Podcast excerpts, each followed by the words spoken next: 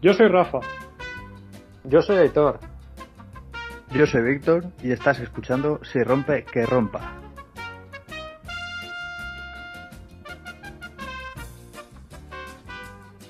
Buenas tardes, gracias por acompañarnos en un nuevo episodio de Si rompe, que rompa. Por aquí tengo conmigo a Víctor. ¿Qué tal, Víctor? ¿Cómo vamos? Hola, buenas tardes. Muy bien, disfrutando de los primeros rayos de sol después de unos días de lluvia y viento feos por aquí, por, por Valencia. Sí. Y- Algo caído por ahí. Algo, algo, algo- ha caído.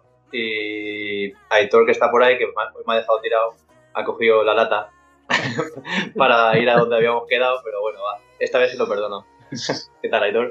Hola. Buenas tardes, chavales. Bueno, bueno, he cogido la lata porque hacía mal tiempo por aquí. Entonces, sabéis que yo soy. Encima de la moto, soy de entre 18 y 25 grados de temperatura y totalmente seco. ¿Vale? Eso es así. Vale. ¿Vale? Y nada. Y decir que, pues eso, hemos quedado Víctor y yo a, a ver si, si amplía su parking motero. A ver, a ver si, A ver. ¿eh? si te haces al lado. Aunque no, si lo- se- aunque no os lo creáis, todo. hoy, hoy no he salido en la moto, aunque no os lo creáis. La, la he sacado para ir a- del punto A al punto B, pero no he salido en moto. aunque, aunque parezca mentira. Una buena razón había, ¿eh? Muy buena. Vaya que sí. Ah. Dejas Muy ahí bien. el, como dicen los modernos ahora, el hype y, y no cuentan más, ¿no? De la nueva Sí, no. No, No no a cuenta más. Hasta que no sea ya una decisión en firme sin punto de no retorno, lo dejamos ahí. no sé luego me tenga que hasta, retractar. hasta que no, hasta que no cierre los ojos y, y diga esa frase de toma todo mi puto dinero, no se puede decir lo que. Ay, ay, ay, tú lo has dicho. Y nada, ¿y cómo vamos de FIBA, Rafa? Que vamos unas semanas que no, no hemos dicho Sí. nada. Tenemos a la, Llevamos a dos la-. Sí, dos capítulos y bueno, hay, hay bastante tela por aquí. Que ahora si queréis comentamos algunas cositas, pero bueno. A ver, eh, del episodio del directo de, Telegram, eh, de Foro Coches, eh, Mauri, que lo iba a escuchar qué tal, aunque Mauri creo que estuvo en el directo, si no recuerdo mal. Y Rodiale nos dio un noob, ¿vale? Y Profumo, que nos escucha en sus viajes y algunos temas no le interesan, pero que la mayoría le entretienen.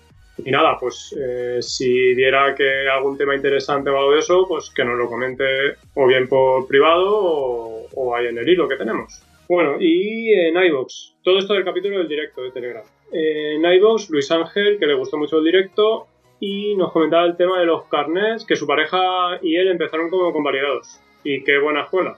Recordáis que estuvimos hablando del tema de la, la gente que cogía las 125, los convalidados y todo eso. Sí. Y nada, que él tiene una KLE que ya nos la enseñó en el grupo de Telegram, bonita KLE que tiene, y que su pareja que está en proceso de sacarse el carnet. Eh, luego, ¿qué más? Pelagra, que estuvo en el directo y que le gustó también. Eh, Yammis, que no conocía la función nueva de Telegram. Y nada, que, se ha, bueno, de hecho se ha, apuntado tanto en el, en el grupo de directos como en el grupo de Telegram también. Bueno, y ahora lo que quería comentar, nosotros tenemos dos comentarios de dos anónimos que nos dijeron que era un sinsentido, sin falta de profesionalidad, sin guion, mediocres, vulgares, en fin. Bueno, eh, y que otro que no tenemos ni formación ni experiencia. Desde aquí, nada, chicos, no- te doy disculpas, pero nuestra manera de ser, y lógicamente ni somos profesionales ni tenemos experiencia. No sé si eh, queréis añadir algo más vosotros, comentar a yo- estos chicos. A ver, Víctor. Yo creo que es muy sencillo. Creo que en el, primero o segundo capítulo ya lo decimos. Que no somos profesionales, lo hacemos esto como si fuéramos cualquier grupo de amigos de cualquier grupo de motos de por ahí. O sea, Exacto. no sé, no, no sé qué esperaban. Si queréis profesionales, hay gente que se dedica de verdad para, profesionalmente a hacer las cosas como ellos nos decían. Pero bueno, que cualquier crítica es bienvenida. buena. Si, no, si nos ayuda a pensar un poco. Pero bueno, que no somos Intentaremos- profesionales. intentaremos no decir tantos tacos y bueno, bueno en fin. Eh, ¿Tú, Víctor, algo que, ay, Aitor, algo que añadir o...? Nada, todas las Ah, críticas son buenas y que esto, eso significa que nos escuchan. Ya está. exacto. Por lo menos es eso. Nada más Por lo menos nos escuchan. Nada. Bueno, eh, y nada, que fui yo a visitar a Currujón, como prometí, ¿vale? Eso también. que tuve ahí una rutita larga y, y a ver si la repetimos, que el otro día se nos cruzó. Eh, Aitor, que no pudimos ir al final. Nada, eh, contratiempos que surgieron y Sí. No está cancelada, sino que está aplazada. Exacto. Y luego, eh, del capítulo de las 125, con John. Bueno, John nos dijo que otra vez el tío chapas con olor a cebolla, madre mía, que bajo habéis caído, refiriéndose a él mismo. Eh, Ander, que teníamos un invitado de lujo para, para esta asamblea, cuatro magníficos y un gran capítulo. Y nada, que el chico vasco este, que, que grabó con nosotros, que tiene soltura en el mundo de los dos tiempos. Y que se llama, sí, se llama John Forcada. Yo creo, Eh, yo creo que hay varios John. Yo creo, Sí. que son tri- yo creo que son trillizos, porque no puede ser que esté en tantos sitios a la vez. es, es imposible. Exacto. Y luego Pablo, Pablo CA, que creo que es el chico de Dos Terracing, que le había gustado y un saludo para John. Eh, Pedro Almagro, que le encantó y que tuvo una flecha. Y el Conde, que también babeaba con estas motos. Guñ, que nos comenta que el aceite que, el aceite que te cagas era el de sea, que comentabas tú, Aitor. Ahí está. Eh, Luis Ángel, que un buen programa y bien documentado, y que gracias a John, y Pablo, eh, que súper entretenido y que su padre también tenía una flecha, cuando era pequeño. Cuando él era pequeño, perdón. Y luego eh, comentarios personales de Bumpy y de José de Rueda. Y bueno, y también bastantes en el grupo de Telegram, recién inaugurado grupo de Telegram, todo hay que decirlo, que el que quiera que nos busque por ahí, ¿cómo era? Bueno, o lo decimos luego al final, ¿no? Sí, luego, luego sí, mejor. decimos todo, donde os pueden encontrar.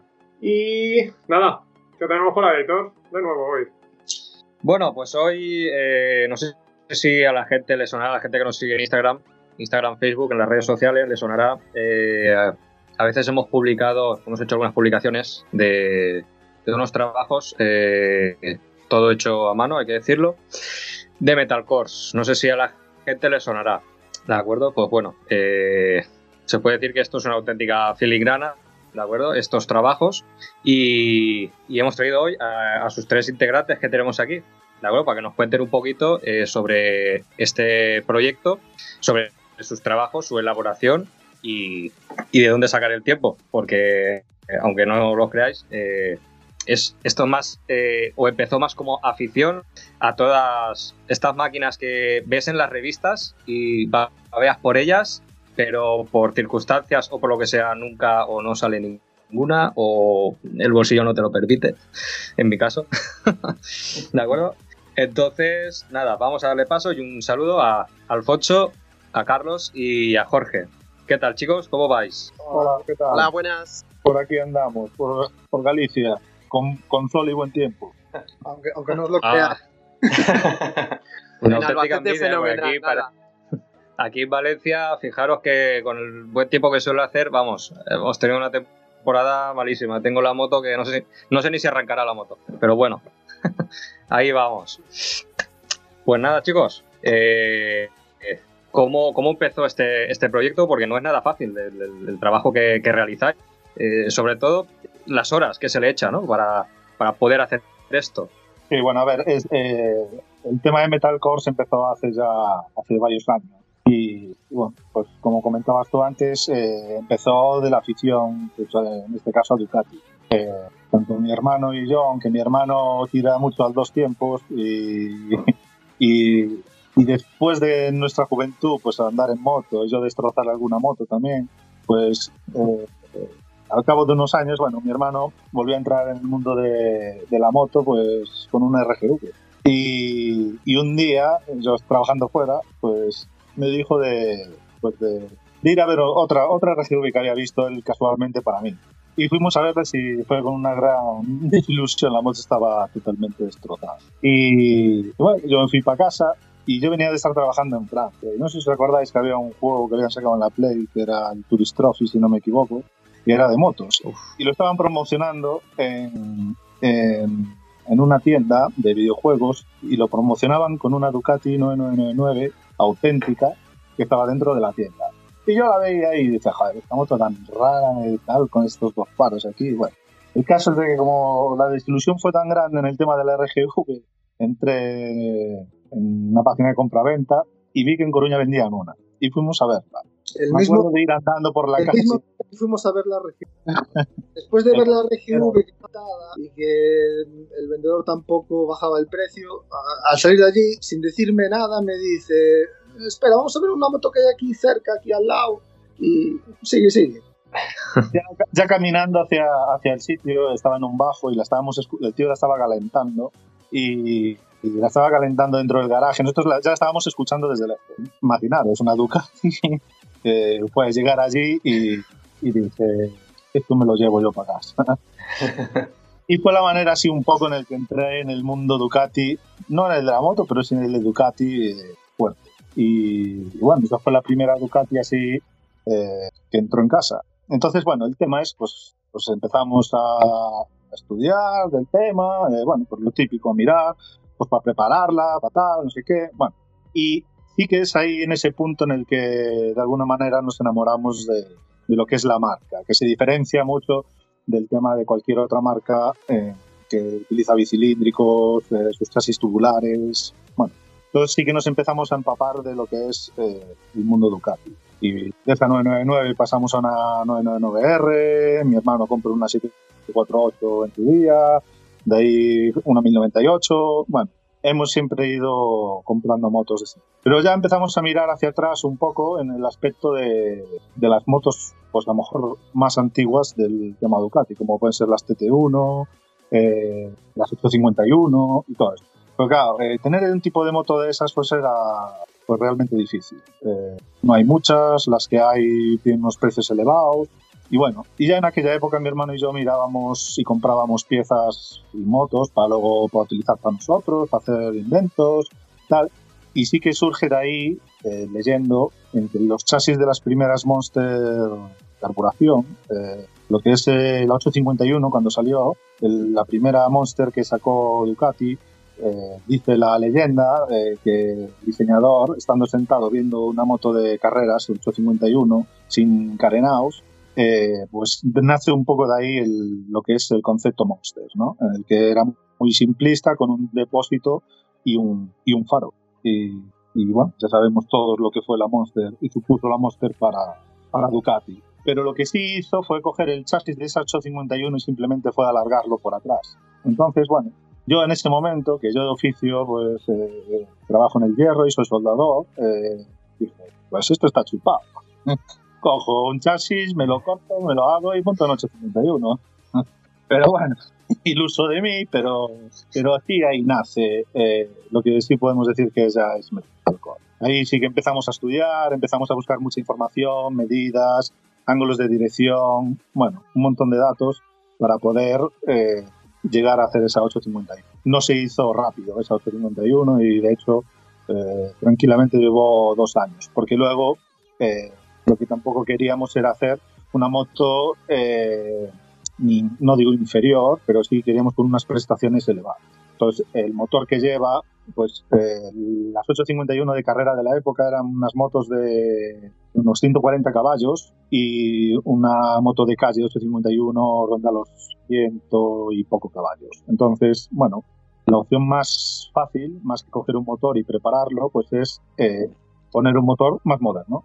Entonces, eh, lo que se hizo fue meter un motor Tesla Streta, un 998, y ya tenemos los 140 caballos, casi. Pero siendo un motor mucho más fiable, eh, sin tener que hacer una gran preparación de motor eh, y teniendo unas prestaciones similares a lo que era una moto de carreras en su época. El tema del chasis, pues aunque dio trabajo, sí que se consiguió hacer algo muy similar, aplicando todos los refuerzos que llevaban en la época, consiguiendo fotos y planos de, motos de chasis de carreras, con sus barras desmontable y tal. Y lo que llegamos a ese punto es que vemos que hay demanda y la gente quiere ese tipo de En medio de todo esto, pues Carlos puede decirlo, eh, él eh, yo me encargo un poco más del tema eh, chasis, tal vez mecánico, y eh, mi hermano se, se, ocupa mucho del tema administrativo, el tema conseguir piezas, gestionar, hablar con la gente, pues un, trabajo realmente que es muy tedioso. Y Jorge eh, pues se dedica eh, a, a, lo que es el tema fibras, eh, es capaz de hacer unos carenados, adaptar, el tema diseño, lo domina, todos los logos y todo lo que tenemos en Metal Coast está todo eso por él, eh, tanto también el diseño de decoraciones, él tiene una gran experiencia en el mundo de competición también en el C. Y luego tenemos a Ángel, que Ángel se dedica un poco en el tema redes, es el que nos está cuidando en el tema Instagram y bueno, es el que nos, todo lo que habéis publicado pues no, nos lo trabaja él. Y bueno, es un poco así el equipo que tenemos. Perdón, Ángel, recordamos que apareció en nuestro capítulo, a ver, un segundo, Perdón por interrumpir. El capítulo especial de Aston Martin, no me acuerdo qué número era. ¿Qué número era? De los primeros. De los primeros. Fue de, lo- fue de los primeros, sí. Vale. Vale. Angelito. En el episodio 6. Eh, Saga Tamburín. Vale, continúa, Alfonso, perdona, que te he cortado. No, pues, pues nada, dentro de esto pues ha ido creciendo y, y, pues con el tiempo cuando decimos pues a Jorge, Jorge está en Albacete, o sea que la verdad es que está y todo nació también eh, pues en cuanto a una vendiéndonos piezas entre nosotros. Y, bueno la, verdad es que eh, yo pues encontré un poco un alter ego mío pero en Albacete que, que aunque hacemos cosas diferentes eh, la, enfermedad es muy grave y la y, y hemos empezado pues, a hacer unos proyectos pues, en conjunto porque pues, nos complementamos muy bien en cuanto a lo que hacemos todos porque cada uno se dedica a una cosa muy determinada como bien decías no, no, no podemos dedicarle el 100% a, a el trabajo diario a, a esto pero bueno nuestra intención es esa porque de hecho estamos llegando a un punto en el que tenemos muchos proyectos que nos, de, de- de gente externa y bueno, hay que hacerles frente. Y llegará un momento que tendremos que hacerlo. Y es nuestra intención, porque eh, trabajar en lo que te gusta no se puede considerar trabajo. O sea que estamos deseando llegar a ese punto. Vaya. Exactamente. He visto, eh, de hecho, eh, los chasis que habéis entregado últimamente ya les estáis poniendo número. Sí, más, más que nada hay que, a ver, eh, también hay que tener en claro que todos los clases que se hacen eh, son claramente para circuito, competición, o sea, para hacer unas tandas, o sea, para competir. Entonces, eh, hay que numerarlos porque, aparte de que un chasis tiene que siempre tener una numeración, cuando para web, para tráfico, personal, tienes que demostrar que es una cosa que no lo va a dar, o sea, que está registrada en algún lado. Si, si a mí eh, pueden comprobar de que esos chasis los he hecho yo. O sea. Entonces, el tema es también a nivel interno tener un control de lo que va saliendo de aquí. que parece que no, pero van saliendo y también sabemos quién tiene cada, cada chasis. Que luego, oye, eh, sabemos cómo es esto de la moto. A lo mejor el que la fabrica, o sea, el que la luego monta la moto o lo que sea, pues la vende o lo que sea, y ahí a lo mejor se le pierde un poco la, la pista. Pero bueno, siempre tendrá esa identificación, salvo que se la quite. Claro. Y lo que es el, el- el- el tema, porque claro, eh, cualquiera que sea soldador dice, bueno, yo cojo unas barras, me cojo unos tubos, me hago un chasis y ya está. Pero bueno, no es tan sencillo, porque como tú hubiera dicho, eh, tema de eh, ángulos de dirección, eh, pues eso ya tiene su, historia. Todas las cotas, todo eso que lo habéis ido recopilando de alguna manera o con otro chasis al lado cogiendo medidas, porque bueno, poco curioso. Pues eh, es un poco de todo. Hay que recopilar un poco, evidentemente, información. Luego, eh, lo que sí se ha hecho, pues eh, se ha conseguido, por ejemplo, en el caso del 851, se consiguió un, un chasis 851 eh, en el que ya te sirve mucho de referencia para lo que es eh, a la hora de fabricación. En cuanto a los cortar tubos y ponerlos, pues no, hasta cierto punto podría parecer fácil, pero no lo es, porque necesitas un potro. O sea, necesitas, ¿no? donde tú fabricas el chasis, tiene que estar sujeto donde, en un potro fijo en el que te da unas medidas, unas cotas, eh, sabes que el ángulo de dirección no te va a variar. Y luego también es cierto que los ángulos de dirección son muy similares en, en todas estas motos. Hablamos de que pueden variar medio grado de, de unos a otros. Entonces, en el caso de las Tamburini llevan unas excéntricas en el que tienes dos posibilidades de, de ángulo, aunque normalmente se suele utilizar una. Y, y un poco va por ahí. El tema de soldar y tal, pues, pues eh, eh, como tienes que tener la herramienta, no es fácil soldarlo, el potro lo necesitas para que no se te mueva nada a la hora de soltarlo, pues que, porque la soldadura en el momento que calienta y enfría tiene unas tensiones, tira del tubo, entonces si no está bien sujeto podría llegar a retorcer el tubo. Entonces cuando tú pones el chasis en el motor, el ángulo de, de, de dirección estar girado hacia izquierda o derecha y el motor no iría a derecha nunca. O sea, eh, tiene como todo que no es sencillo. Pero bueno, es bonito eh, y, y, la verdad es que una vez lo terminas puede ser muy satisfactorio ver que la más funciona y que funciona bien.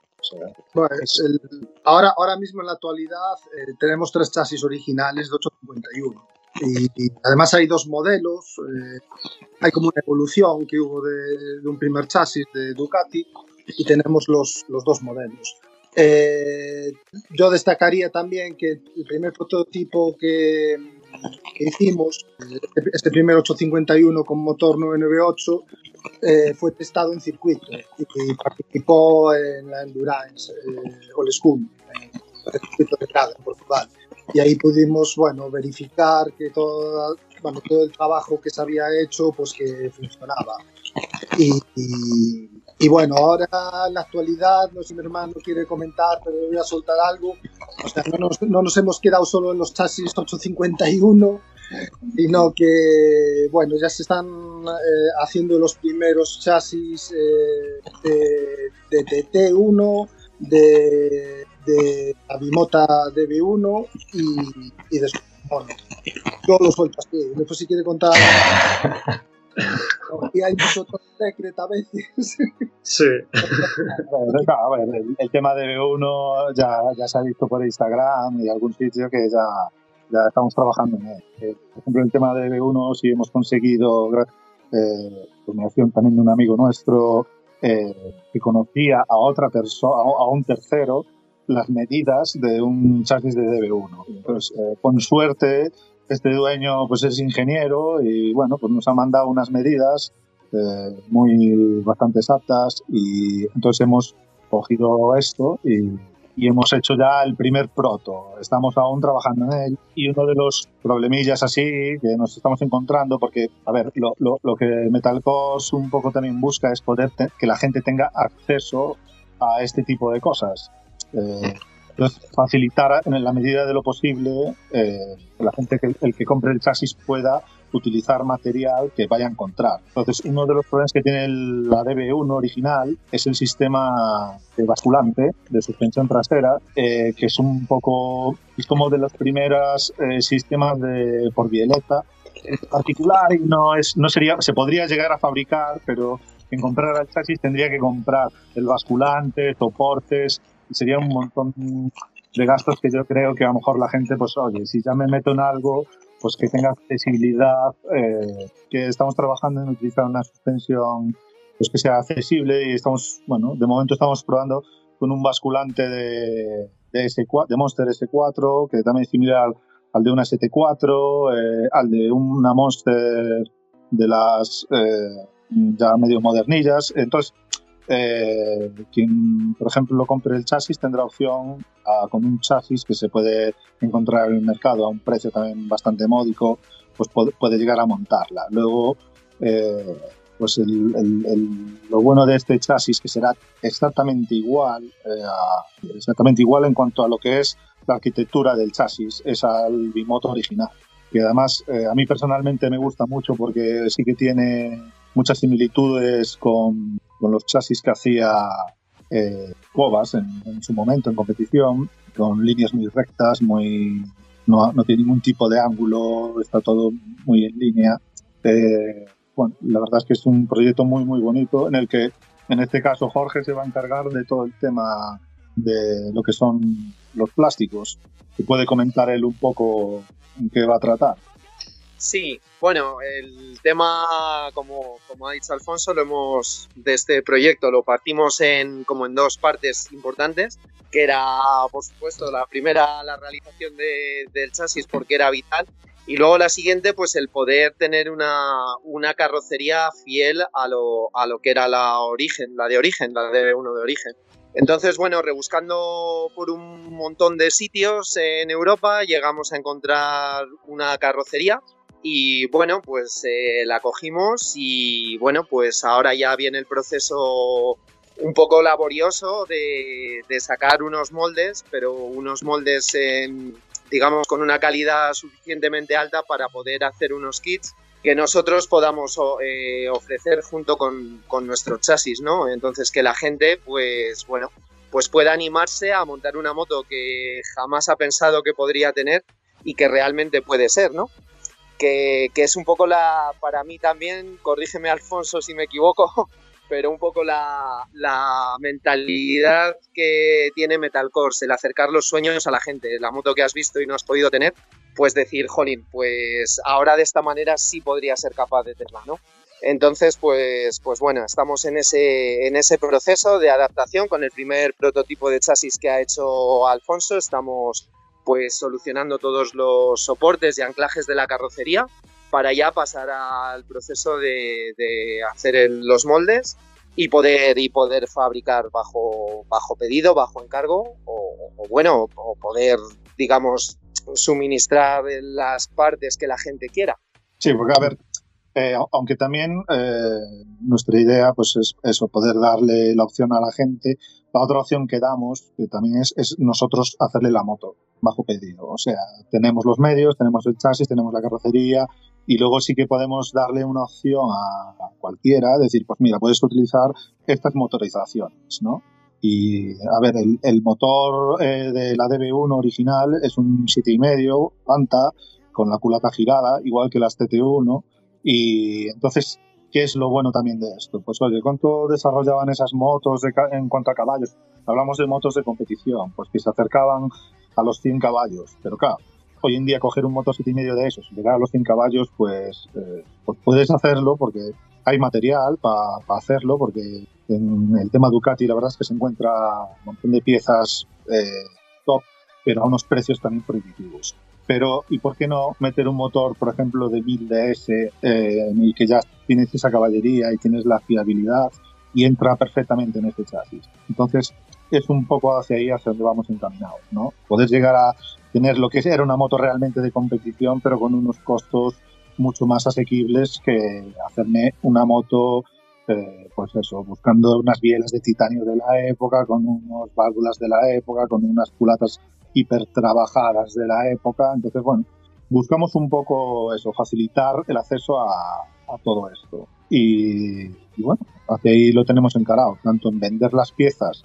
eh, y que la gente, como que bueno, hay gente que pues es muy manitas, que le gusta hacerlo a ellos, incluso mecánicos o pues, a lo mejor para cubrir un pedido para un cliente, o moto terminada. Oye, quiero una moto quiere una DB1, pero con este motor y esto. Entonces nosotros la hacemos con una parte ciclo, con una horquilla en el que también habrá varias posibilidades, desde la M1R, Marzo sí que la llevaba en la época, hasta, bueno, pues, a lo mejor pueden decir convencionales o pueden ser incluso invertidas. Pero bueno, eso ya sí que es un tema más de personalización. Pero lo que es el tema chasis, carenados y tal, que es lo que es la moto en sí, eh, pues tener esa posibilidad de tener un acceso. Y como decía Carlos, otra moto que, también se, está haciendo, aunque ahora mismo pues estamos más con el tema de V1, es, es una TT1 en la que se, el chasis está totalmente terminado, ya falta simplemente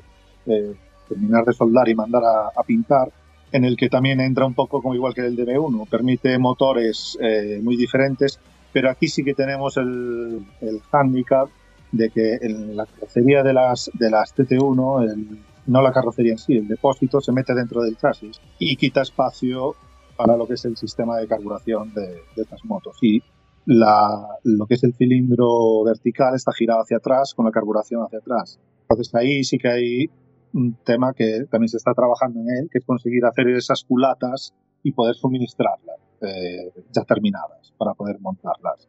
Y bueno, y luego hay otra opción que la ha hecho Jorge, que lo puede comentar él un poco Jorge, en el que ha conseguido hacer eh, también una moto muy aparente, pero de otra manera. Lo comente él.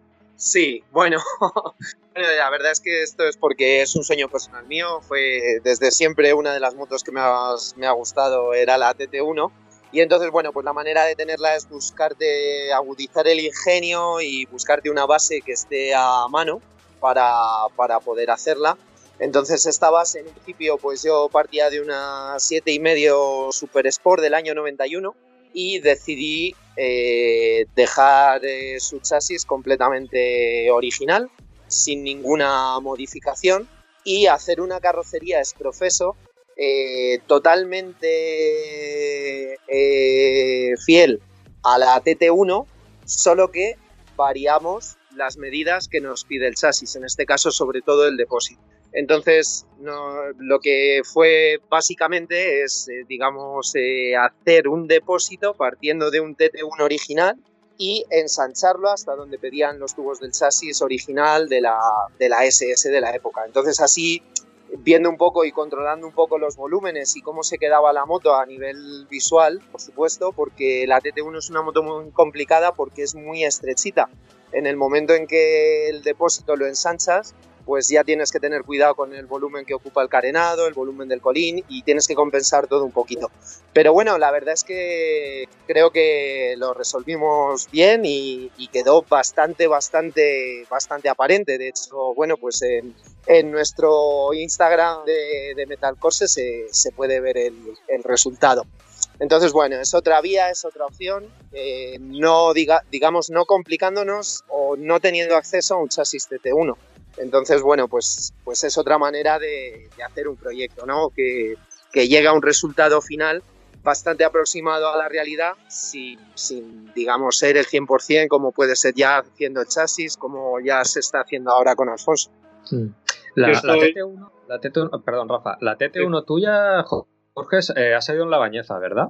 Sí. ¿Puede ser? Sí, sí salió en la bañeza, exacto. Salió en la bañeza junto con la 851 de Alfonso que bueno, pues fue una, una, maravilla poder estar allí con las dos motos hechas por nosotros y, y la verdad que, que, bueno, pues, pues una experiencia inolvidable, desde luego. Entonces, ahora en cuanto, en cuanto toda esta situación actual nos permita volver a ir a la bañeza, intentaremos desplegar todo nuestro potencial allí, a ver si podemos llevar DB1, a ver si podemos estar. esperemos, esperemos que sí. Y bueno, luego otra cosa que a lo mejor eh, tampoco hemos comentado, eh, eh, también en, en utilizamos, tenemos otro, otra línea de, negocio que es la venta de piezas. Como en muchas ocasiones nosotros nos tenemos que surtir, surtir de mucho material para poder hacer pues, todos estos proyectos de diferentes modelos, sí que nos sale muy factible comprar motos enteras para luego coger lo que necesitamos y, y por ejemplo para hacer pruebas con el tema del basculante o tal y luego revendemos todo lo que no lo que no necesitamos y solemos tener mucho material eh, a la venta de, muy diversas motos modelos todos de, Ducati. Eso, eso lo, lo, gestionamos desde eBay y también eh, eh, por ejemplo Wallapop o incluso también en la, en la página en la página de, de Metalcore eh, en la que también hay un apartado y hay una dirección donde también se pueden poner en contacto con nosotros.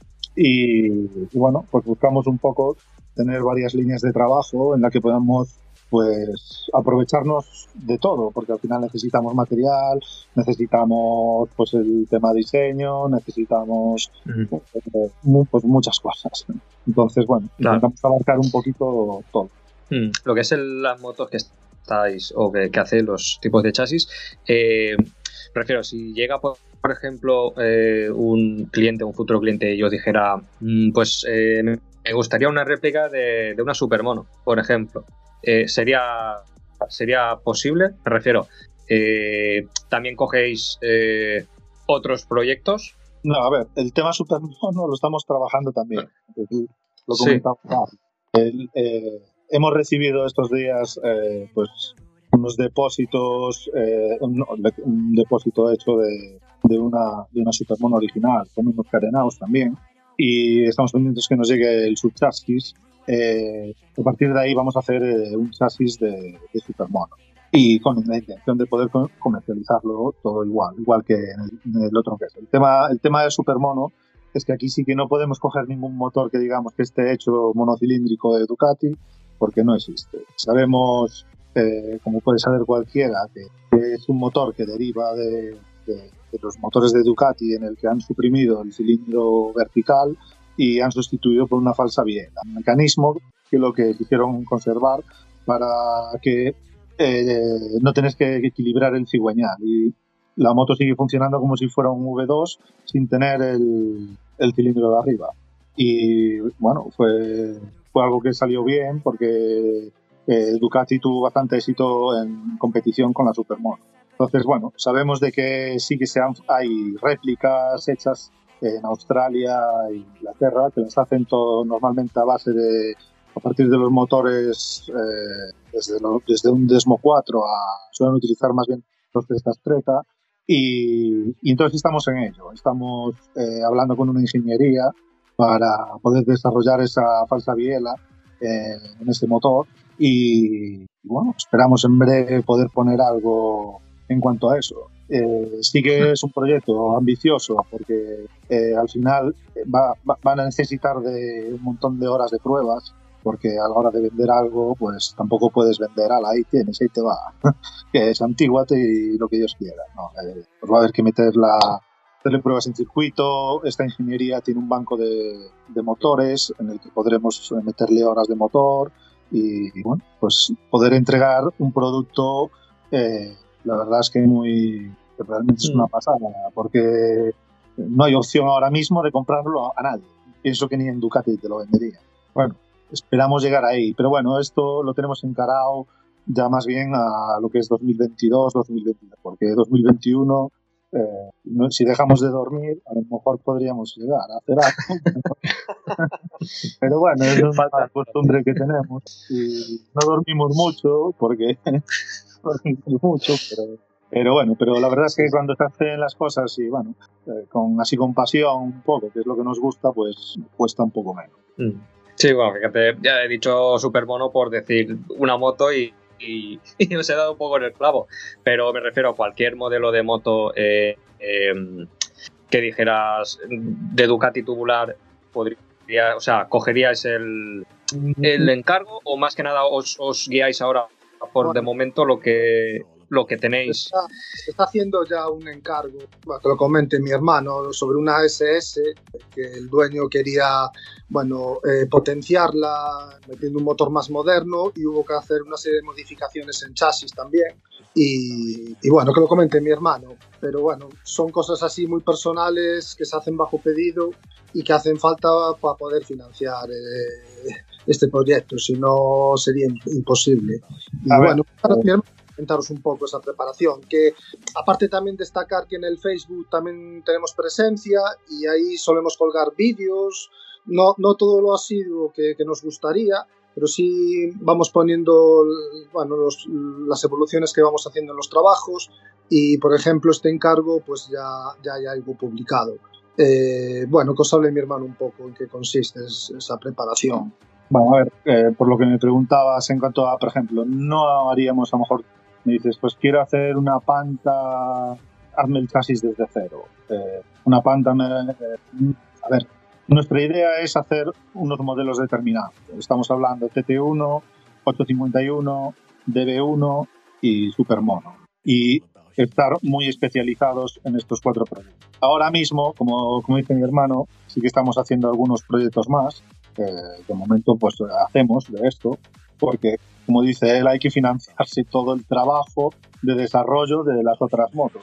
Y bueno, al final pues eh, estamos, eh, so- somos gente normal, que no vamos a ir a- al banco a decir necesito dos millones de euros para para comprar aquí un banco de potencias. Lo que vamos, si nos hacemos es ir surtiéndonos de, cada vez vamos eh, surtiéndonos de más herramientas, de más medios para poder pues, desarrollar todas estas cosas. Entonces, bueno, eh, estamos haciendo un poco sí motos, pues en el caso este, como dice él, es una SS, que hemos tenido que reforzar el chasis eh, porque es un eh, llevaba un motor 900 de aire y eh, el, el- el cliente quería que tuviera 140 caballos.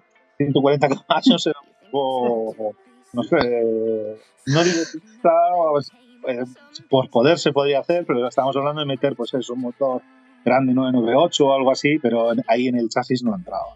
Eh, habría que hacer una super modificación al chasis, o sea, sería un, no lo sé, una cosa muy, muy... Entonces sí que se le estuvo dando una vuelta y se le dio una opción y, y ahí eh, Jorge fue el que, la verdad, me habló de él, que yo tampoco tenía mucho conocimiento de este motor, que es el de las ST3, que es un motor que sacó Ducati de tres válvulas, que fue hasta cierto punto novedoso y luego Ducati se desentendió un poco de ese motor, porque creo que se fabricó muy poquitos años la ST3, no sé si fue un par de años, y, y luego lo desecharon. Pero es un motor que da 100, casi 130 caballos y bueno, yo he tenido por otro cliente la oportunidad de probar una ST3 y, y es un empuje muy similar a, a, los motores de agua de Ducati y sin embargo aparentemente visto ya exteriormente tiene una forma de un motor de aire.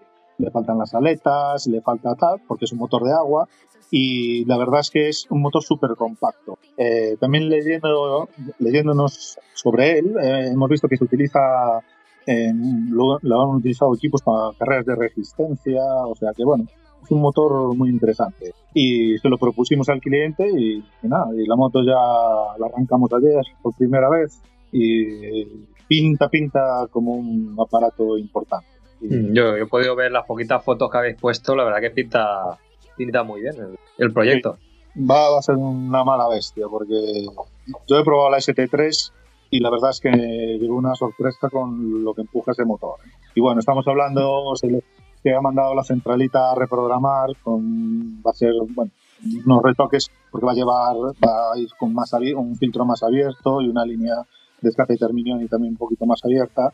Entonces, sin hacer nada muy exagerado, ni el motor, ni nada, pues darle un poco, pues, un poco de punch a lo que es eh, este modelo y la verdad es que va, yo creo que va a andar muy muy bien, una moto que es muy compacta, también muy ligerita y va a ser algo muy muy interesante. Bueno, el, el cliente también eh, pidió una serie de mejoras en la parte ciclo. Es una moto que va a llevar llantas de magnesio, la suspensión también va a llevar una Ollins delante. Eh, y bueno, también hubo que hacer encajar todas las piezas, porque son piezas que suministró el cliente y no eran, no eran originales de Ducati y bueno, también hubo que hacer ahí modificaciones y, y, bueno, ese proyecto lleva, lleva muchas horas. Pero vamos, yo creo que el resultado va, va a merecer. Pues, eh, sí, o sea que va a, ser, va a ser una moto ambiciosa también, por lo que estoy viendo. Sí, desde luego va a ser única, porque yo no me...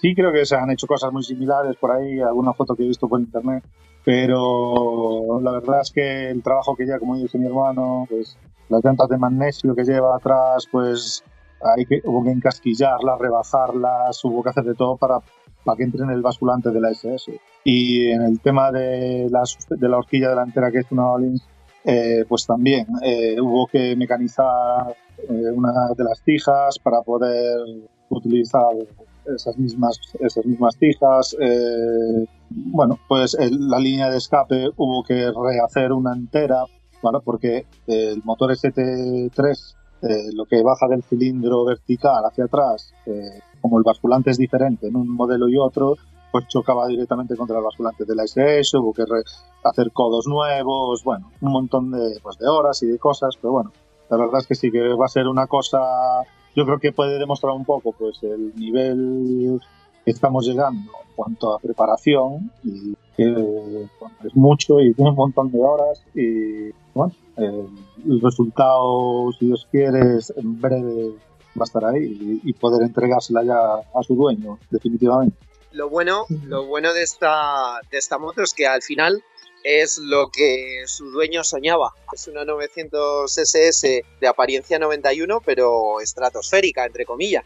Y, y, claro, pues, pues eh, eso es, es genial, ¿no? Por eso decía un poco lo de lo de que Metalcore se viene a realizar los sueños de, de, la gente que somos apasionada de las motos. Entonces, este, esta persona se imaginó una 900 SS y, y dentro de, uno, de, un tiempo, de cuando esté acabada, pues ya la tendrá, ya no será un sueño, será una realidad. Y, y eso es lo que creo que es algo alucinante de este trabajo, ¿no?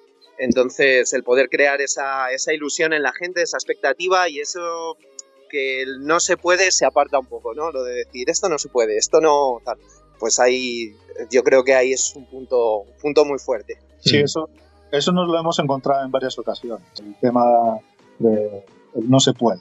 Eso sí que nos lo han dicho. Eh, no, vamos a meter en un 858 no, en un 998. Ya vas a tener problemas con el airbox, vas a tener problemas con la inyección, vas a tener problemas todos son problemas y está claro que son problemas, pero eh, se pueden solucionar, la mayoría de ellos. O sea, hasta ahora, pues de una manera u otra lo hemos llegado a solucionar, de una manera que ha sido factible. Y, y- y bueno, eh, como dice Jorge, sí que nos han dicho en muchas ocasiones eso.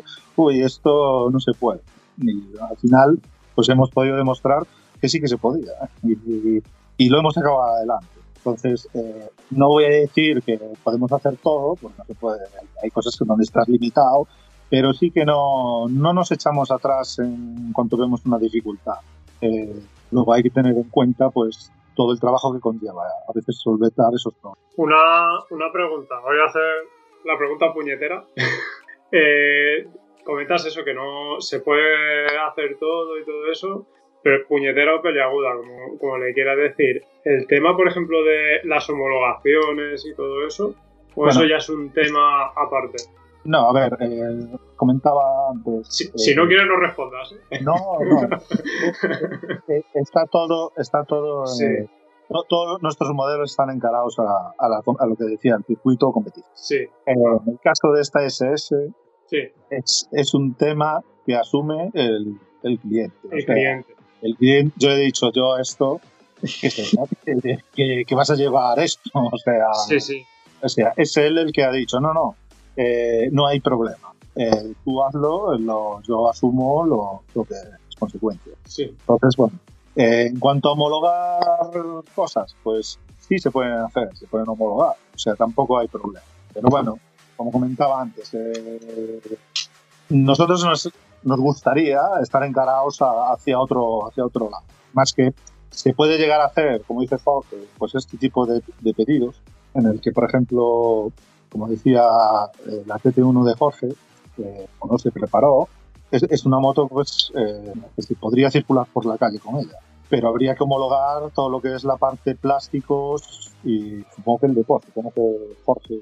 Sí, pero que eso hay, hay empresas a las que tú especificas qué rectificaciones has hecho sobre la moto, lo estudias, se hace un proyecto, firma un ingeniero, con ese proyecto vas a la ITV y digamos que, que al final, mientras no sea una reforma muy grande, que digamos reforma en la que tocas el chasis de una manera ya importante, eh, se pueden homologar, ¿no? Porque ahora mismo en el mundo custom se están homologando un montón de cosas, ¿no? De, de transformaciones, de... Y, y bueno, yo creo que cada vez este tema pues será un poquitín, un poquitín, eh, bueno, más sencillo gracias a la cantidad de empresas que están saliendo para hacer esto precisamente, para las homologaciones. Entonces, claro, siendo una reforma con cabeza, me refiero, que, que, que no has cogido el chasis y te has quedado con solo una parte y has quitado tubos principales, que son de subchasis o de, de soportes. Y entonces esto yo creo que, que, bueno, pues se puede homologar. No habré- vamos, estoy seguro que en este caso mi TT1, si fuera para carretera y tuviera sus luces y todo, pues creo que la podría homologar sin mucho problema. Sí, Mm. es Más que el dinero. Sí, no, entiéndeme, es un tema que, que, claro, dices, le pones todo eso, por ejemplo, la- estoy viendo la tuya, la, la TT1, en vuestra página y pues, es que es una pasada. es, es bestial la moto. Sí, sí, no. Me he quedado que he dicho, digo, joder, digo, eh, está, está muy bonita. Claro, eh, veo que parte de, una, base de una moto de calle y, y lo que tú dices, no llevar luces, pasas a un pasajero, o sea, un- pasas en monoplaza, sin, sin plástico de, de matrícula. Y en el caso que estáis diciendo de la SS, lo mismo. Entonces, claro, eh, simplemente era curiosidad por saber si es posible homologarlo, trabajáis con un- una escuela de ingeniería o algo. Como Sí. desconozco completamente este Mi tema. mi hermano habló con un ingeniero. Eh, no habló precisamente de ese tema de homologación de alguna modificación para una moto de calle, sino para eh, homologar directamente un chasis hecho desde cero. Sí, que bueno, eh, al final llegamos a la conclusión de que no, no, es, no es viable. Eh, el- digo, el, el homologar un chasis eh, de cero, o sea, fabricado de cero y, y que se pudiera matricular posteriormente. Eh, pero bueno, el otro tema, como ha dicho Jorge, de hecho nosotros conocemos a un taller que hace muchas preparaciones custom, que está en Narón, eh, que es Fantasy Bikes. Eh, allí hacen modificaciones muy radicales, motos customs, no- vamos, mil veces más radicales que lo que nosotros podemos hacer en, en una Ducati y no tienen problema para homologar. Incluso llegan a modificar cotas de chasis y todo, y lo que hacen son homo- homologaciones individuales, que claro, no son baratas, Claro. una pasta, Estamos hablando de mucho dinero. O sea, eh, todo, pues si, si, si, si, por ejemplo esta ST3 que estamos, pre- o sea, esta SS que estamos preparando con este motor de ST3, él lo quisiera poner totalmente legal, sí se podría hacer, pienso que sí se podría hacer, pero estamos hablando de, no sé lo que se puede gastar, pero te, creo que te comprarías una Panigale. O sea, Ya. O la, la S4 que tenéis también en ¿La? una página web. La S4, la Ducati S4 que tenéis.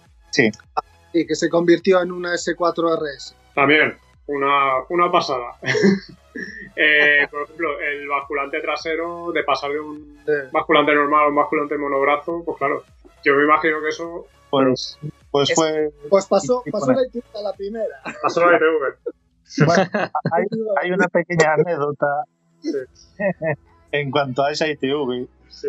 en la que fui y me decía, tú estás loco, vas a ir con eso y tal. Que bueno, no quiere decir que esto que lo haga la gente. lo cuento a modo anécdota. De hecho, esa moto, pero bueno, el tema es que fui a la ITV y y incluso se llegó a crear apuestas en cuanto me la iban a meter. Otros decían que la pasaba y, y bueno, yo fui y, y la pasé. No, no me puso que yo recuerda ninguna pega, además la pasó bien. Y, y hablamos de una moto hipermodificada. Entonces la Sí, sí, anécdota es que yo les llamé a estos después cuando, cuando salí de la ITV, no más salir, y le dije, oye, tenéis que venir a buscar. Y luego no te pasó la ITV. Y digo, no, es que está aquí la Guardia Civil. Que, me- que se queda en la moto y, y no, y que- que no- y- y el tema es que esto se lo creía. O Sí, sea, sí. no, muchas veces la, la ignorancia de. Bueno, a- aquí os aprovechaste de la ignorancia, ¿vale? Sí, en este caso sí, pero bueno, Sí. no, no es. eh, hay gente que en las ITVs hay, Sí, puedes ir con un Ducatista tranquilamente que hay, sí. Y Claro. que diga, pero ¿qué me estás contando? A ver, la moto realmente, esta moto, eh, tampoco lleva modificaciones eh, súper radicales. Llevaba un basculante monobrazo, pero el de- era el de una S4RS o una S4R de las últimas, o S2R. De hecho, fue no, no hubo que hacerle nada a ese basculante, o sea, fue quitar el de S4 y montarlo. Este, fue quitar y poner. Y luego sí llevaba una horquilla, pero una, una horquilla eh, Ollins con piezas radiales, pero que sí que hay modelos de Ducati que lo llevan en ese tipo de motos. O sea, que, bueno, Exacto. eh, no, no, no, no, no, no sé, no, no hablo de un basculante totalmente que no existe y que se lo he fabricado y lo he montado. No, A ver, sinceramente, a mí, yo soy el. Claro, yo soy un poco desconocedor de Ducati. De aquí, de todos los que estamos hablando, el más desconocedor. Y por ejemplo, a- para mí pasaría como un- una versión de, pues eso, de la S4R, que muchas veces vamos por la calle con Idol y yo, y ¿esa cuál es? Pues esa es la no sé qué, tal, no sé qué. Que, además es que hay muchísimas, claro, muchísimas, más de veintitantas. sí, sí, sí. Es una locura. Ya, Mm. Vic, y hasta es posible que si te echan el metro, Alfonso, en distancia entre ejes, diera bien. O sea, Claro. que ya se tendrían que meter en ficha de la moto. O sea, quiero decir que las cotas generales, hasta Sí. que lo miran, a veces sacan el metro, pues coincidieran porque la longitud lo mismo es la misma que el, que el normal. No lo sé, ¿eh? no lo sé si será, pero que puede ser. O sea, que, que como ya está montado en otros Monster y todo eso, es, es más difícil de Sí, pillar. porque- sí daba porque era había cogido una S4R original que había cogido para, para utilizar la geometría, para ponerla en altura trasera y delantera, eh, y había cogido de una S4R que estaba en el taller. Ujú. Eh, Claro. Aunque no metí la distancia entre ejes, supongo que sería la misma. A ojímetro. Claro. Una de las ventajas precisamente de Ducati es eh, la compatibilidad que hay eh, entre piezas de diferentes modelos y piezas que su uso, lo, bueno, su fabricación la alargan mucho en el tiempo, no como las japonesas que eh, en muy pocos años las modifican muchísimo y que normalmente tampoco son compatibles entre diferentes modelos. Pero Ducati sí, Mm. y incluso lo que es la estructura de- del motor, de puntos de anclaje y todo, hay muchísimos modelos que son muy compatibles. Entonces es realmente una ventaja a la hora de, de poder trabajar con, con las Ducati y poder aprovechar piezas de otras motos en, en diferentes modelos. Que no, Yo- claro. hay en otra marca. Por la Yo, simplicidad de, de que quiere Ducati para ese, para ese tema. El tema de ir eh, heredando las piezas, los modelos sucesivos o otros modelos de, de, la, de la marca también. Eh, Lo que estamos hablando, muchas piezas de las Monster, eh, de las Tambourine las lleva las Monster. Eh, eh, entonces, mm, mogollón de, de cosas. A ver, Víctor quería decir algo por ahí. Está, está silenciado. ¿no? Vale, ¿se me oye bien? Sí. Sí, vale. Nada, eh, un par de cosillas solo. Lo primero, daros la enhorabuena porque eh, ya viendo la página y tal, me imaginaba que os pegabais un curro de miedo. Y ahora oyéndoos a vosotros de primera mano, eh, a vuestros pies, estoy a vuestros pies porque la verdad que me- menudo, men- menudo trabajado. Y lo segundo es, ahora que había salido el tema de las homologaciones, igual es una, una pregunta un poco puñetera, pero ¿haya- ¿habéis tenido algún problema con la marca por el tema de que como estáis haciendo chasis suyos y también las fibras y tal, ¿eso hay algún problema con las patentes o tal? ¿O, o, o qué, qué os habéis encontrado? Eh, Piero Bon sí que a veces nos pone emoticonos ahí raros. No, pero eso es porque tiene envidia. A ver, es, es- Pues, yo, yo no sé hasta qué punto, la verdad. Pero Yo creo que hasta si me apuras, a ver, los chasis, en el caso, por ejemplo, del de Bimotas, que ya es diferente al propio Bimota, eh, por el tema de suspensión trasera. Pero la verdad nunca nos ha llamado nada. Yo en el teléfono una vez sí ponía Domenicali, pero no lo cogí. Pero bueno, no, a ver, eh, supongo. Yo creo que hasta a la propia marca le viene bien que estos modelos no, no caigan en enero. Y, y bueno, si buceando un poco por internet, hay una industria enorme alrededor de esto. Por ejemplo, de las TT1, eh, hablamos que hay un montón de fabricantes. De una TT1 puedes encontrar, puedes hacer la moto desde cero sin ningún problema, pero totalmente. Y hablamos de piezas fabricadas también por gente externa. Y el tema del 851, aun siendo una moto que es muy, muy, hasta cierto punto es vendida, porque la hay, es una moto que puedes encontrar sin ningún problema, eh, sí que hay yo creo que un auge en cuanto a fabricantes externos de, de material. Y vamos, que no somos los únicos. Y, y estoy, estoy más que seguro que Ducati está al tanto de todas estas cosas porque al final las, las propias marcas tienen que cuidar su propia imagen y, y tendrán gente encargada un poco de eso. Eh, en el tema Supermono pues estábamos un poco en lo mismo y, y- y bueno, y luego también tener en cuenta que, que Ducati muchas cosas de propias, no propias, o sea, me refiero de sus motos, son externas. O sea, Mm. no las fabrican ellos directamente. El sistema de frenos es Brembo, los chasis pueden ser Piero, Bomberlichi o incluso otro, otro tipo de fabricante chino, porque seguro que ya se fabricará mucho ya allá. Y, y bueno, yo lo, lo bonito también un poco de esto creo que es pues que a lo mejor las motos actuales sí que utilizan, eh, pues, quieras no, ahora el, el mundo está marcado por el mercado chino, y entonces, mm, yo creo que el 90% de las cosas se fabrican tanto de piezas como de chasis, como de todo. Y, y nosotros al final estamos haciendo algo, pues a lo mejor un poco más fiel en cuanto a una fabricación artesanal eh, y europea. Y, y- y qué mejor que en España. Mm. Totalmente. Ahora bastante Totalmente. Sí, lo que estamos hablando, lo que estamos hablando es que, bueno, eh, sí se crean los chasis y tal, pero eso también a la marca Ducati le, le supone un movimiento de piezas de recambios porque todo al 100% no lo puedes encontrar de despieces, ni mucho menos. Muchas Claro. veces tienes que tirar de, de recambio original, pero vamos, sí o sí. exacto. Eso es. Pero bueno, Claro, hay, hay una- hay un auge importante ahora en el tema este. ¿eh? No, por decirlo de alguna manera, no somos los únicos. además, en el tema 851 sí que vemos, además hay demanda, porque hay una demanda grande y, bueno, hay, hay, hay varias personas que están, están fabricando cosas, tanto a nivel chasis, a lo mejor no tanto, pero chasis tendrías que irte a, a lo mejor a Pierobon, que era el fabricante en su momento. A lo mejor el, el problema de Pierobon un poco eh, por lo que tenemos también entendido, es que piden un pedido mínimo. O sea, no puedes decir quiero un chasis. Dicen, no, pedido mínimo 10 chasis. O sea, por lo menos eso nos, nos, nos lo han trasladado. Eh, directamente, pues no, la verdad es que no hemos hablado con Piero, o sea, no, no se ha dado el caso. Y creo que ahora tampoco quieren hablar mucho con nosotros. Pero bueno, es que de todas formas, bueno, eh, estamos hablando que Piero Bon es, es, es, por decirlo de alguna manera, a nosotros una referencia. Sea, estamos hablando de una pequeña industria, porque son pequeños, no sé cuántos trabajadores son, pero a lo mejor son 5 o 6, y, y, todo lo que han hecho. Han trabajado con Ducati estrechamente durante un montón de años en competición, aún, aún siguen estando presentes, no tanto a nivel chasis, porque ya los chasis eh, son desarrollados de otra manera, no son tubulares, pero sí los subchasis, incluso caballetes y eso siguen estando ellos ahí presentes y es una marca referente. O sea, yo personalmente admiro el trabajo de, de esta gente. Sí. A lo mejor no les guste que nosotros nosotros no somos nada en comparación con ellos.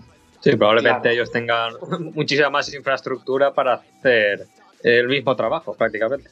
Hablamos de 30 años, a lo mejor, de, de esta gente.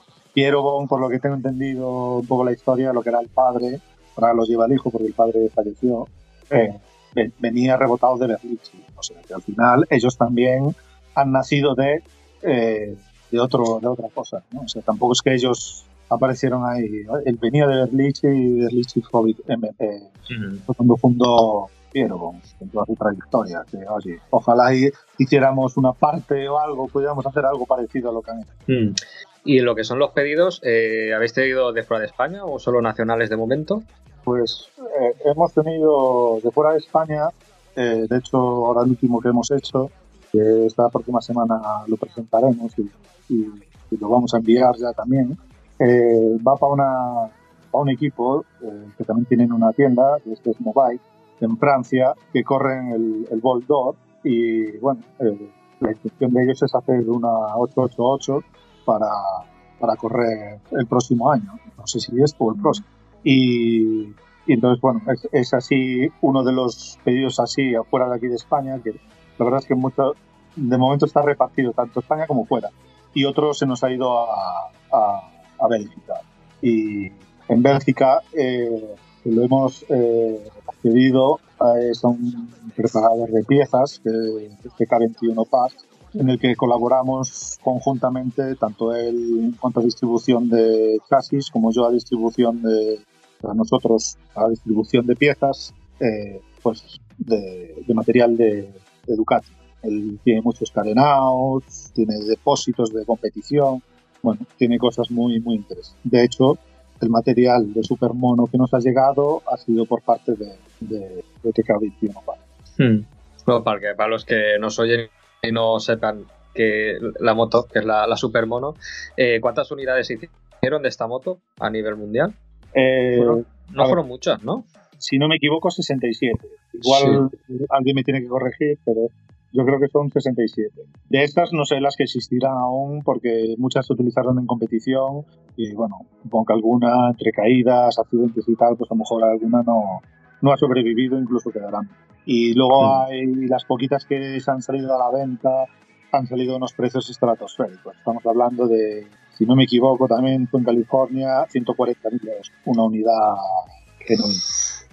Estamos hablando de una moto que fue, yo creo que rompedora en su época porque estamos hablando de, tenía todo el magnesio que se le podía poner en las tapas de motor y todo eso, lo tenía, tijas, eh, el chasis es minimalista, eh, basculante de aluminio, llantas de magnesio eh, más ligeras de la época, las mejores suspensiones que podía llevar en la época, eh, los carenaus y airbox íntegramente de carbón.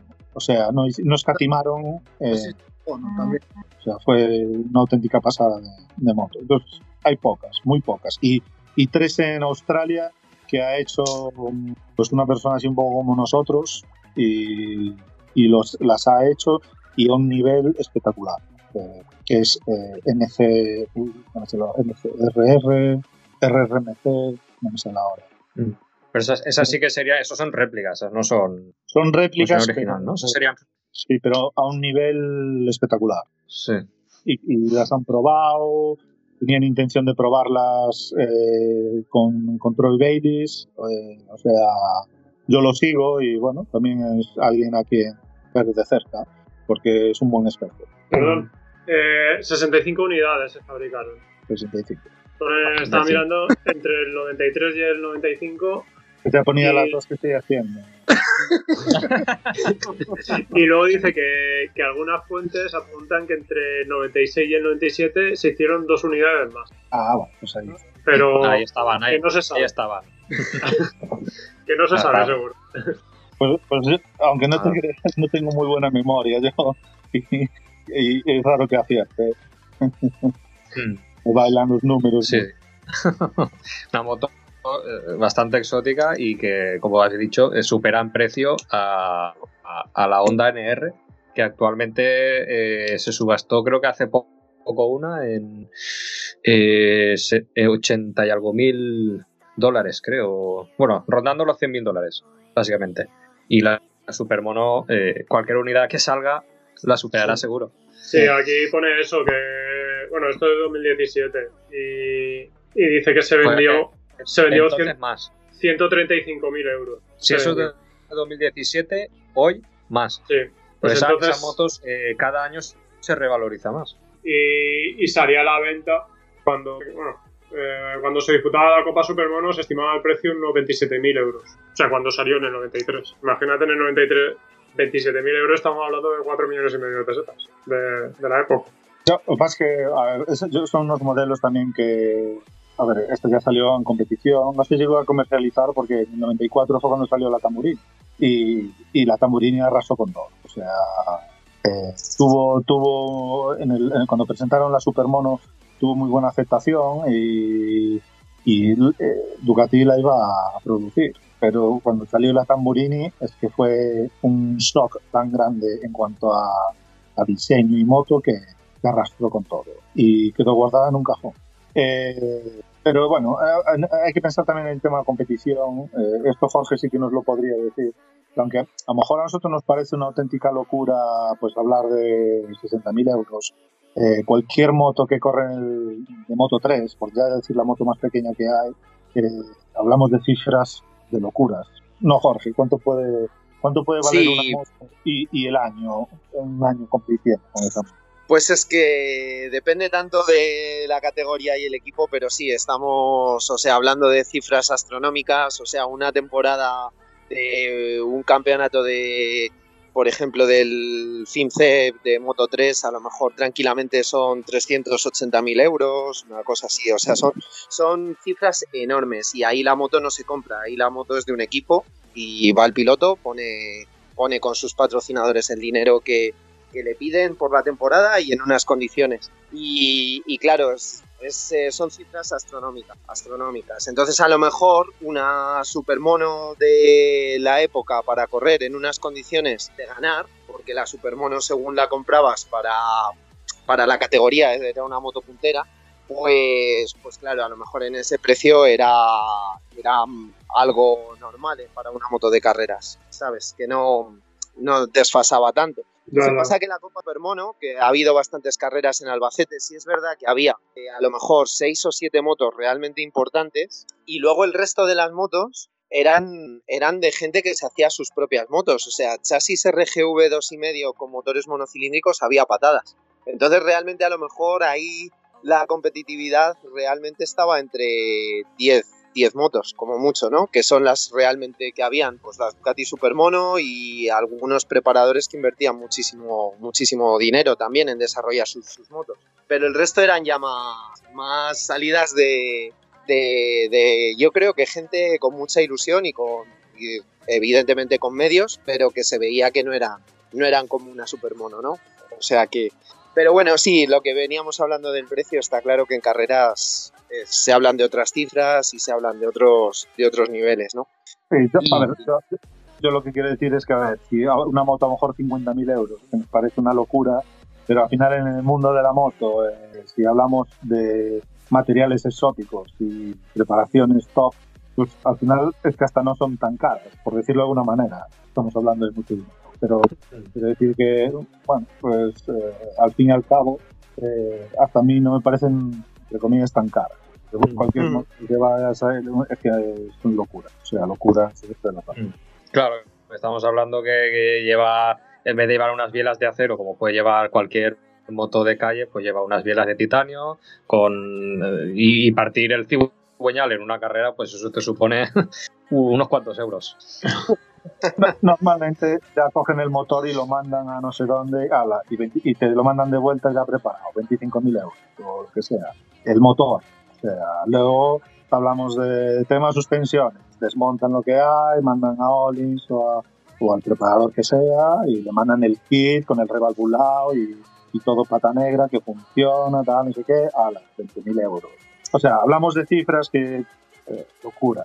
Y entonces, a ver, estas motos, aunque realmente van a ser caras, eh, de veces que se están haciendo, aunque demos la posibilidad a que te la fabriques tú mismo, porque te suministremos, pues sea el chasis o los plásticos, eh, pues bueno, eh, no van a ser tan caras, entre comillas, ¿no? Teniendo una moto top. Pero también el, lo que estamos hablando es un, un chasis de producción, como puede ser un doble viga, que va el brazo mecánico, te hace la soldadura y pasa el siguiente y vuelve a soldar. No, no, ahí hay una persona detrás de eso, hora tras hora, eh, haciéndolo. Entonces, claro, eh, quieras o no, eh, pues eso encarece un poco, claro, claro, que son, son horas que Yo, echas ahí. yo recuerdo, yo, yo recuerdo relacionado con, con todo esto de que dice Alfonso de los materiales exóticos y los precios elevados y tal. Recuerdo hace, sería a lo mejor el año 2000, 2001, el motociclismo saca- sacaron en un número, despiezaban una 500, una 500 de Viaggi, creo que era, y te ponían punto por punto la mayoría de piezas lo que costaban por la competición, por lo, que, por lo de los materiales exóticos. Y la verdad es que tú veías el precio de primeras y parecía algo de locura de decir, no puede ser que se gasten esta gente tanta pasta en, las motos, pero claro, cuando te ponías a ver la lista y decías, veías llantas de magnesio, eh, bielas válvulas de titanio, eh, carenador de no sé cuánto, y además hay que cambiarlo cada X kilómetros o ca- o cada X carreras. Ahí cuando leías ese listado ya el precio seguía siendo una locura, pero ya se comprende más. Claro, con estos materiales, con, esto, con este periodo de utilización, es normal que te vayas a esa cifra. Pero, pero bueno, es lo que toca, ¿no? Si quieres sacar prestaciones y, y tal, es lo que toca. Si quieres ganar, si quieres estar ahí, hay que... Hay que apurar al máximo. Exacto. Pero son motores que duran, que duran 500 kilómetros, no, no. Lo, tiene, lo tienen ¿no? estudiado. No, a lo mejor eh, 1200. o- bueno, depende, depende del motor, de la marca y preparación. Pero bueno, suelen, pues a lo mejor utilizan unos para los entrenos, otros para las carreras. Esto sí que Jorge nos podría explicar un poco, un poco más. eh, Él ha estado metido ahí. Jorge. Sí, no, pero bueno, normalmente, normalmente se tienen dos o tres motores en rueda. Uno se utiliza para entrenos, aunque todos se mantienen en los kilómetros que dicen, pero normalmente el más nuevo, el que tiene el refresh hecho más nuevo, es el que, el que se deja para, para carrera, claro. Entonces, bueno, pues siempre se están, se están montando y desmontando motores. O sea, normalmente suele haber un motor de entrenos y luego uno específico para carrera. Y bueno, lo que pasa es que siempre se mantienen, se mantienen los motores muy, muy, muy al dedillo. Eh, duran, en las cilindradas más pequeñas todavía menos duran un kilómetro. Duran muy poquitos kilómetros hasta que le tienes que hacer de nuevo un refresh, que según los kilómetros que sea, aparte de, de pues casquillos de cigüeñal, casquillos de biela, otras veces pistón, segmentos, cilindro, etcétera, etcétera. Y, bueno, pues simplemente se deja el que, el que más kilómetros, kilómetros tiene, se deja para entrenos. Pero sí, sí, se alternan, se alternan motores. O sea, una moto normal de carreras eh, normalmente no corre con el motor que entrena, normalmente. Depende también de las cilindradas, una 1000 o una 600 que casi todas eh, sí que corren con el motor que entrenan, pero en las Moto 2, Moto 3 y demás eh, suele haber cambios. Mm. Luego, el- las motos que, que hacéis, eh, dando la opción a la moto entera, entiendo que, claro, ahí los materiales son un poco, eh, claro, como son motos eh, eh, exóticas o más raras ya, o por- ahí sí que el cliente tendrá que esperar, ¿no? A que eh, vaya apareciendo todo, todo el material o... o. Bueno, depende, de- depende de un poco de la preparación que pida el cliente. La verdad es que encuentras prácticamente de todo, salvo que pidas una cosa muy, muy extraña. Y eh, extraña me refiero, pues a lo mejor una barra Ollins de la época como tenían las 851 originales. Pues la verdad es que salen a cuentagotas. Ahora, ¿qué se pueden conseguir? Ya te digo que sí. O sea, luego te lo va a marcar el dinero. Pues cuando estamos hablando de cosas donde hay poco en el mercado, hay la gente que lo tiene, pues eh, la verdad es que piden unos precios eh, suelen ser altos. Entonces, lo bueno es que bueno, siempre puedes tener opciones a, a montar mucho tipo de material muy bueno y donde sí que hay un estocaje. O sea, no se consigue relativamente rápido. O sea, todo, todo Mm. depende un poco de- del del dinero. Es lo que manda. el dinero, Ah, sí. hay lo que quieras. Luego, luego, claro, depende de si tú lo que realmente quieres es un recambio original de Ducati, pues ahí es donde aparece la dificultad. Pero lo bueno, por ejemplo, del modelo 851 es que hay muchísimas em, marcas paralelas que te fabrican prácticamente todos los componentes de la moto y con diversas calidades. Claro, si tú lo que quieres es una 851 Corsa original 100%, esas cosas, o sea, te compensa más buscar una que ya esté montada que no empezar a, com- a comprar las piezas, las piezas sueltas. Pero que, bueno, que sí que se encuentran. La verdad, todo lo, todo lo marca el dinero. Está claro que son piezas muy cotizadas, pero que en, en muchos modelos aún, aún, aún hay mercado.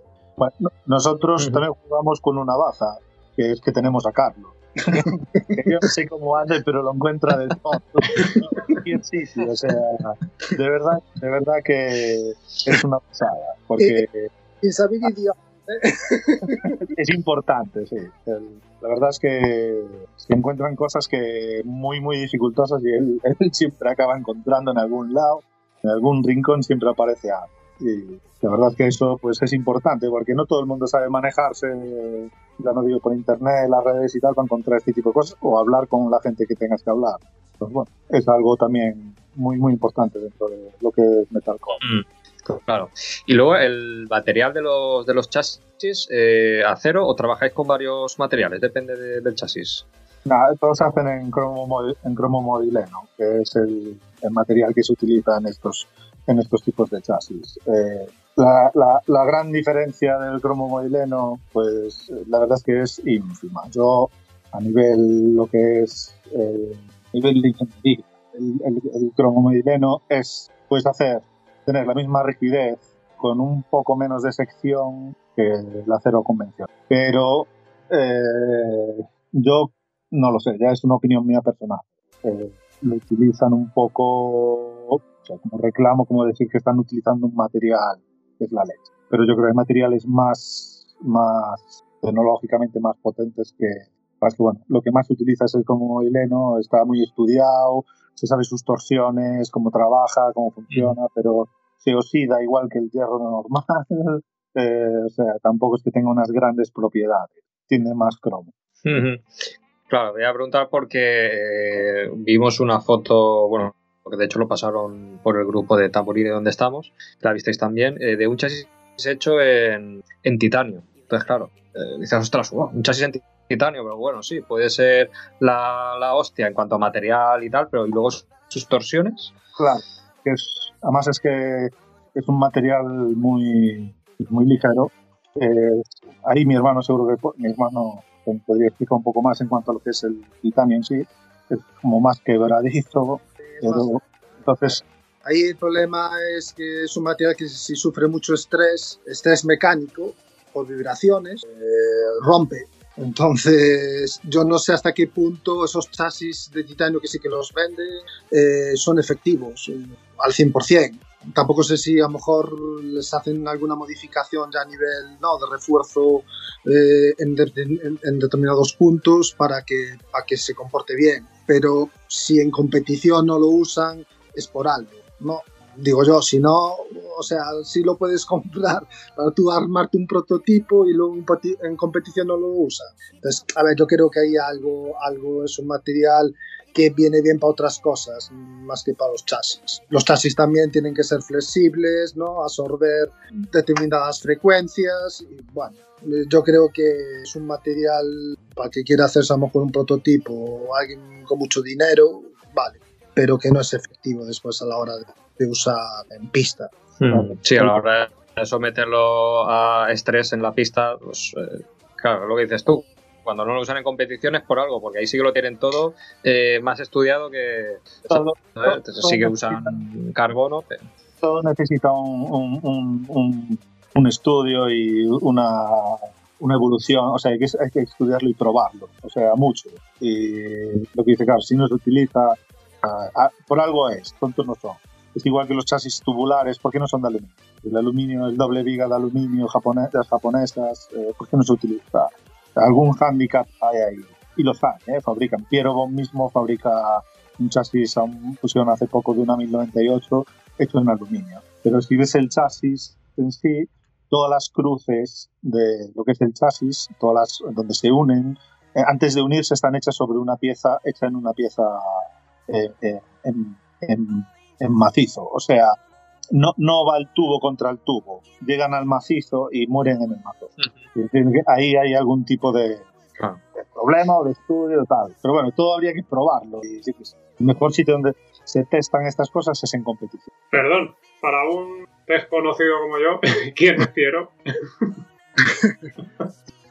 Disculparme, Pero es que no lo, sé- no lo sé quién es, lo siento mucho. fue un fabricante de chasis que trabajó durante eh, muchos años para Ducati. Muchas Sí. motos eh, de los años 90 de Ducati, los chasis están firmados por, por Piero Bon, porque, a ver, sino que, que me corrija mi hermano, eh, tenían tanta demanda que Ducati no, no tenía la capacidad para poder servir, bueno, el número de unidades que tenía que sacar, entonces como que subcontrataba parte de la fabricación a, a empresas externas y una de ellas es Piero. Bueno, mi hermano conoce un poco más la, la historia. Incluso, incluso Berlichi. Han, han hecho modelos de la misma moto diferentes fabricantes, ¿no? o sea, tanto Pierobon como, como. O sea, es, un, es como decir eh, Brembo o Ollins, pues Pierobon es, es, es una industria muy conocida dentro del mundo, muy asociada a, a, a Ducati. Sí, un, un fabricante externo. Sí. Sí. Yo, a ver si la comparación o alguna animalada, ¿vale? Que es posible. es típico como en los cabrios, en los vehículos cabrios, en los coches, eh, que lo llevan a Pininfarina o lo llevan a Bertone, que son carroceros externos. ¿Podría ser un semejante así o no? No, bueno, ¿No? Pero, pero yo creo que Pininfarina y Bertone es porque hacen diseños ex- exclusivos de modelos exclusivos de una determinada marca. En, en- en el, ca- bueno, Pierobon ahora sí, pero en la época que colaboró con, con Ducati, a nivel de producción de modelos, es porque Ducati no daba abasto a fabricar. Vale, vale, vale. Es verdad, ahora Pierobon sí que lo Sí. podría comparar con Pininfarina o con Bertone, ¿no? Sí, Harina y Bertone a nivel de carrocería y, y Pierobon sería a nivel de chasis. a nivel Vale. de chasis. es como iba a decir alguna animalada, yo ya lo sabía. No, bueno, Pero claro, podría disculpadme, ser. es que a lo mejor yo eh, todo esto lo digo porque yo lo, no- lo desconozco completamente, pero por si alguien que nos esté oyendo también lo desconoce, que, que es posible. Entonces, un poquito- Podría ser. Es. a ver, igual, igual la, la animalada la digo yo ahora. Sería. Venga, va. Eh, Pe- Pierobon podría ser algo parecido a lo que hacía eh, Harris, que en los 90 hacía chasis para Gran Premio para, para montar motores Yamaha, por ejemplo. No sé si os acordáis que cuando veías las carreras decían, este, este lleva un chasis, chasis, chasis Rock o Harris, algo así, ¿no? Pero Sí. Ducati. sí, Harris es otro fabricante de chasis. Lo que pasa es que Pierobon llegó a trabajar para, para Ducati. Sí. Ahora Pierobon, ahora Pierobon no, no tiene nada que ver con las, con las motos que está fabricando en la actualidad Ducati. Pues ahora sí es un Harris. Ahora Pierobon sí que es un Harris. Pero en la época que colaboró con Ducati es que hacía parte de su producción de, de chasis. de producción de calle. de Un, calle. Lo de motos de calle. un subcontratado, para entenderlo. Sí. ¿Vale? La típica empresa que no puede. Ya está, ya está claro. Yo ya lo Ah. claro. Ah, antes, ahora no. Lo, lo- lo- Antes, exacto, exacto, antes, antes. Lo, que sí. pasa es que Pie- Pierre Bon tuvo una, una, una- o sea, colaboró muy estrechamente en competición con él. O sea, cogían a lo mejor lo que era el chasis de, de calle, el- por ejemplo en las Tamburini, y evidentemente no creo que ellos fueran los que dise- di- di- dijeran, no, aquí este refuerzo, aquí. Pero sí, le, sí, sí que los ingenieros de Ducati le decían a Piero Bon que fabricara el chasis con el que iban a competir. Y, y el chasis que competían no tiene nada que ver, entre comillas, con el chasis original de, de producción. Pero también lo hacían ellos. Entonces, ellos aparecen, sí que aparecen, sobre todo en la época, pues eso, de Tamburini y de 999 y todo esto, aparecen mucho en, en, pues a veces en vídeos de carreras y tal, y ves a alguno andando por allí con una camiseta y tal y ponen el Pierro. O sea que sí que estuvieron muy- muy- ligados muy estrechamente en, en ese aspecto. Hmm. Claro, he visto fotos, bueno, no sé si lo habrás visto tú, creo, creo que te he enseñado, Rafa, de, de- de los chasis Spirobo que hacen para las Ducati, que es totalmente diferente del, de lo original. No, no me acuerdo. Si me has enseñado. es como enseñas a yo me enseñas, pero. Le enseñas muchas cosas, ¿no? Sí, Para- sí. Sí, para que Es se que él, él- él es, es que él es muy japonés, él... Rafa, la, la foto que estaba enseñando yo antes, por- hacia la cámara, es de, es de la página de ellos. Para que, pues, si le quieres echar un, un ojo. Eh, tienes Sí, la lo, capa- lo que pasa tiene la cámara apagada, entonces igual no lo hemos visto. ¿Que yo? ¿Ah, sí? Oye, pues me, sal- me sale que la tengo puesta, no me fastidies. Como a mí. Pues nada. Y ahora una pregunta para, una pregunta para Jorge. A ver, en, hacer la carrocería completa, ¿cuá- ¿cuánto tiempo te lleva a ti hacer una carrocería completa? De una 851, por ejemplo. Bueno, es que mm, depende de dónde partas. Si ya tienes los moldes, eh, es algo que, que es mucho más rápido de hacer. Si no tienes los moldes y tienes que sacar los moldes, los tiempos se disparan. Y si tienes que hacer alguna digamos, modificación para luego sacar el molde, ya es son más. Una carrocería como tal, de teniendo los moldes, una carrocería moto en dos días la has sacado, echándole menos de ocho horas. Pero, Mm. pero los moldes, los moldes son realmente complicados, se hacen por partes. Entonces tú tienes una pieza y tienes que estudiar dónde tienes que hacer los cortes para el molde, porque el molde luego se une con tornillos y para que luego cuando hayas hecho la pieza por dentro del molde, tú puedas quitar ese molde, porque hay muchos depósitos o muchos colines o muchísimos carenados que si el molde no fuera por piezas no se podría desmoldear en la vida, jamás podría sacar la pieza. Entonces, depende, por ejemplo, un depósito es muy difícil de hacer, porque un depósito, aparte de llevar un tratamiento especial para la gasolina, luego hay que cerrarlo, el cerrarlo lleva mucho tiempo, hay que unir un montón de partes, que normalmente la parte de abajo no suele salir en una pieza, suele salir en dos o tres. Entonces ponerle los grifos, ver si hay que adaptar bomba de gasolina o no, es, es complejo, lleva bastante tiempo. Entonces, por ejemplo, a proceso del depósito de mi TT1 me costó, no, no puedo decir meses, digo años, o sea, me costó un año y pico, a lo mejor hasta que pude tener la forma que me gustaba para la TT y luego a partir de esa forma eh, sacar el molde y poder sacar el depósito, el depósito final. Entonces depende mucho, depende mucho. Ya te digo que, que en el caso de la TT fue mucho más porque había que hacer como el modelado del depósito para ese chasis. Todavía era más... Y ya tienes el molde, pues es más rápido. No, no tiene más, más historia. Un carenado, entre comillas, es fácil de hacer. Un colín es fácil, un depósito es bastante complicado. Mm, claro, me imagino que cuando tuviste que hacer el depósito, primero sí que hiciste eh, como un depósito falso para la forma exterior, ¿no? Para los moldes. Exacto, exacto. Yo de todas maneras, yo partí de lo que lo primero que hice fue sacar un comprar un depósito de TT1 original, porque lo que sí quería es que los laterales del depósito fueran exactamente iguales que los originales. Y a partir de ahí me saqué unas piezas en fibra, lo fui ensanchando, lo fui cortando a lo que me pedía el chasis, porque hubo que modificar bastante. Y, y bueno, a raíz de ahí ya pude sacar una maqueta del depósito que luego me sirvió para, para el molde. Y luego hacer la parte de abajo que es otro movidón porque claro la parte de abajo depende de si el amortiguador en las SS entra un poquito en el depósito entonces hay que hacerle una forma para que salve el amortiguador. Bueno era era complicado. De todas maneras de eso la, la verdad es que hay una hay una documentación amplia. O sea tengo fotos de todo y la verdad es que el proceso es curioso de ver. Y, lo, y entre todo lo que es entre, ya no quitando el depósito, sino lo que son moldes, moldes y, y carrocería, más o menos en, en tiempo que suele tener el, todo ese proceso. Moldes y ¿Cuánto carrocería, tiempo? pues, yo qué sé, pues lo de lo de la DB1, por ejemplo, sacar los moldes de la carrocería para empezar a producir una y, y sacar una, te irían unos 10 días, más o menos. Hay que jugar también con bastante, lo que te digo, la, la carrocería en concreto, por ejemplo, es que cada carrocería es un mundo. Por ejemplo, el, el mono, digamos, el depósito y colín de la DB1, que no es depósito como tal, es una tapa, que va unida Ujú. al colín. Pues esa por lo menos hay que hacerla en 5 o 6 piezas. Y es muy, muy complicado sacar un molde. Entonces hay que tener mucha paciencia, estudiar bien cómo lo vas a hacer, porque el problema, además, eh, cuando estás haciendo los moldes es que te puedes cargar el original. Entonces, hay que, hay que, estudiarlo bien al principio y luego ir con paciencia, despacio, dejando todos los tiempos de secado de los productos que se utilizan. Y, y bueno, pues un proceso de sacar unos moldes y a lo mejor la primera pieza y en este caso, por ejemplo, sí me iría a los 10 días. También depende de la docilidad que tengas en este trabajo. Yo tampoco me dedico a la fibra 100%, o sea, sé manejarla y sé hacer cosas, pero no soy un profesional 100% de esto, no estoy todo el día a las 8 horas con fibra. Entonces, a lo mejor tengo menos destreza que una persona que, que está todo el día haciendo, haciendo moldes y haciendo carenados, ¿sabes? Mm. Claro, como iba diciendo, que el, el, el tema de, de, de, la fibra, dices que no te dedicas a eso, pero es que realmente ninguno de vosotros os dedicáis a esto, por lo que estamos hablando.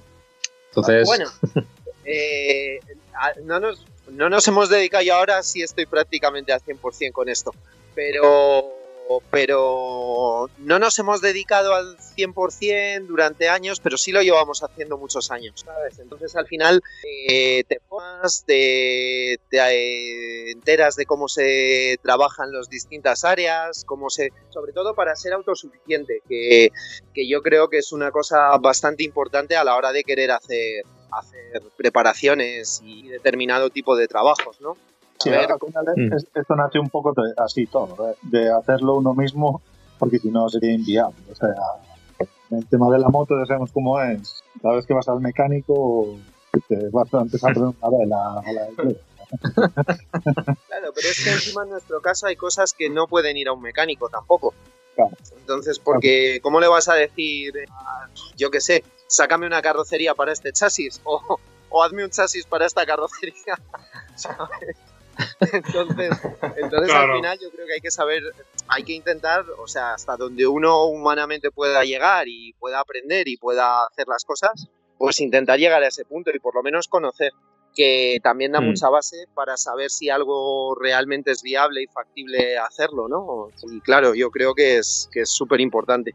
Sí, más, bueno, sí, todos, sí. To, todos de alguna manera desde muy pequeñitos hemos estado ligados a, pues al tema de la moto que hablábamos. Entonces, al principio de todo, pues la moto siempre ha estado muy presente en casa y, y entonces, bueno, pues como que digamos que te suena todo, porque al final tenías que hacerte tú las cosas muchas veces si querías andar en moto, porque si no, no había otra manera. Tienes que arreglártela, eran motos de dos tiempos, eh, mi hermano es muy do, dos tiempero y, y sigue habiendo muchas dos tiempos aún por, por metalcore andan por allí.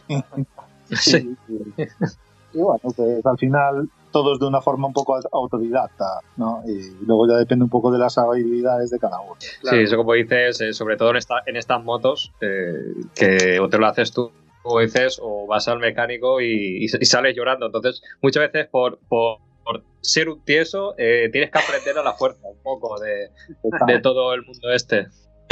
Una cosa, una cosa que destacar de las Ducati precisamente es eh, que son motores relativamente más sencillos que las japonesas de cuatro cilindros, ¿no? al ser bicilíndricas, que la accesibilidad también mecánica es infinitamente mayor que cualquier japonesa, o sea, para poder acceder al motor en una japonesa tienes que desarmar media moto, y, y, luego, y luego consigue que no se una pieza cuando la vuelvas a armar. Yo eso lo puedo confirmar, porque yo siempre he tenido japonesas, ¿vale?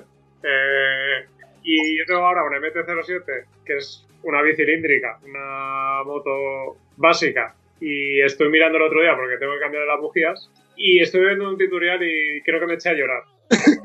¿Vale? Eh, se lo comenté todo, ah, a ver si no da tiempo a mediodía hacerlo y le dije, digo, no, no, o sea, en dos horas no sé si, si puedo cambiar la búsqueda de esa moto siendo la primera vez que la cambio, ¿vale? Porque tienes que desmontar eh, tapas, depósito... Eh... Sí. Y, y, todo con un, con un millón de tornillos. Sí, de sí, diferentes formas, diferentes tipos. Sí. Entonces, en ese, Yo... en ese sentido, Ducati sí que... Mm acertó en que son motos que eso, es muy fácil acceder al motor, muy sencillos, no tienen tanto tornillo y aunque, aunque aún así las dos tiempos les dan mil vueltas a cualquier cuatro tiempos. Claro. Ah, Vamos a quitarnos el puñal de la espalda. tenemos, tenemos por ahí un amigo que habría amigas con él. ¿eh? Sí, sí, tenemos un pequeño colaborador también del podcast que es Talibán del dos tiempos. Uf, no, no se lo toques. No, no, Sí, no, sí. Yo en ese sentido no soy radical. Sí que soy muy dos tiempero, pero reconozco que hay muchas motos de cuatro tiempos pues, que me gustan y, y bueno, y Ducati como marca pues me encanta. Entonces tampoco hay que renegar de, de las demás. Pero bueno, que sí, que Ducati la verdad ahí tiene una ventaja respecto a las japonesas y, y, se, y se agradece a la hora de meterles mano. Sí, a mí me bueno. pasó. Te- A mí me pasó. ¿Hablo yo? Sí, ¿O dime, tú? Víctor. Nada, que iba a decir que a mí me pasó como a Rafa. La primera vez que tiré a cambiar las, las bujías a, a mi moto, a la CBR, y yo tengo convencido dije, va, aquí desmonto en un momento la tapa, el depósito, y en un momento las tengo cambiadas. Y los cojones. Me digo, es un dolor de cabeza y si tengo una cuerda me ahorco, ¿sabes? Y ya no las he vuelto a cambiar. Y el otro día estuve en casa de Editor viendo, bueno, tú ya sabes, Editor, lo que estuvimos viendo, y como decía Carlos, me, Sí, me la, quedé- la, la, la, la El 9 proyecto. de pista que estoy El- montando. Claro. el, el proyecto que están montando.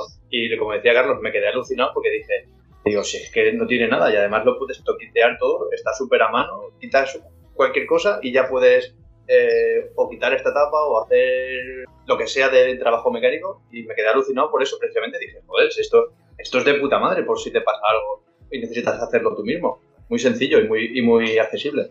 Hmm. Sí, pero voy a decir que Ducati ha perdido eso, ¿eh? porque yo eh, Dale. le cambié lo que es el. Le cambié el- los escapes, o sea, el- la línea escape entera a una Panigale V2 y. y como dice Víctor, yo me quería ahorcar. Ten- tendrá tapas, tendrá tornillos, tendrá.